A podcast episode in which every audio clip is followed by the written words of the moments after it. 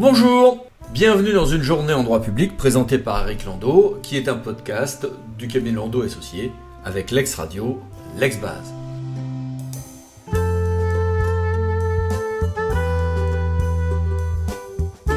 Il est à noter que la Cour administrative d'appel de Nantes, appliquant un mode d'emploi donné récemment par le Conseil d'État, par toute une, série de décisions qui euh, avaient été rendues le 13 décembre.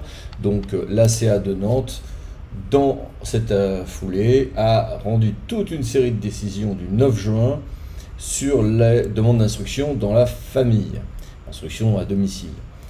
Il faut voir que cela revient à invalider toute une série de décisions qui avaient été rendues par le théâtre de Rennes en octobre 2022 et qui avaient suscité beaucoup d'espoir dans le monde de euh, l'éducation, de l'instruction dans la famille. Les services donc de l'éducation nationale ont effectivement beaucoup de pouvoir au stade de ces contrôles.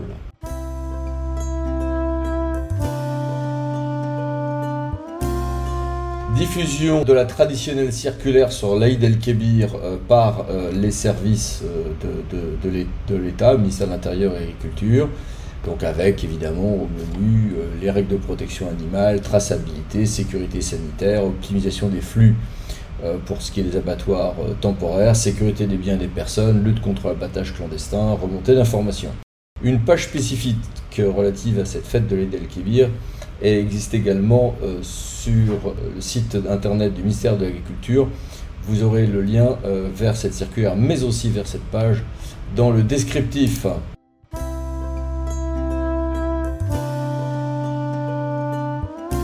Et puis le Conseil constitutionnel a rendu deux décisions. Qu'en retenir?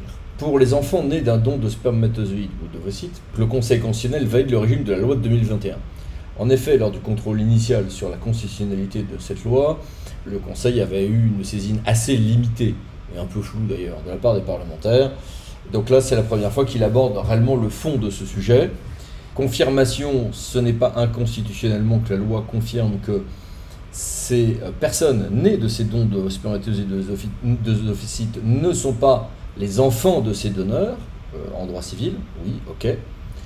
Confirmation, euh, on peut bien effectivement prévoir de demander à lever le voile sur leur anonymat à ces donneurs, mais sans pouvoir exiger de le faire préventivement, contrairement à ce qui a été demandé par un des requérants.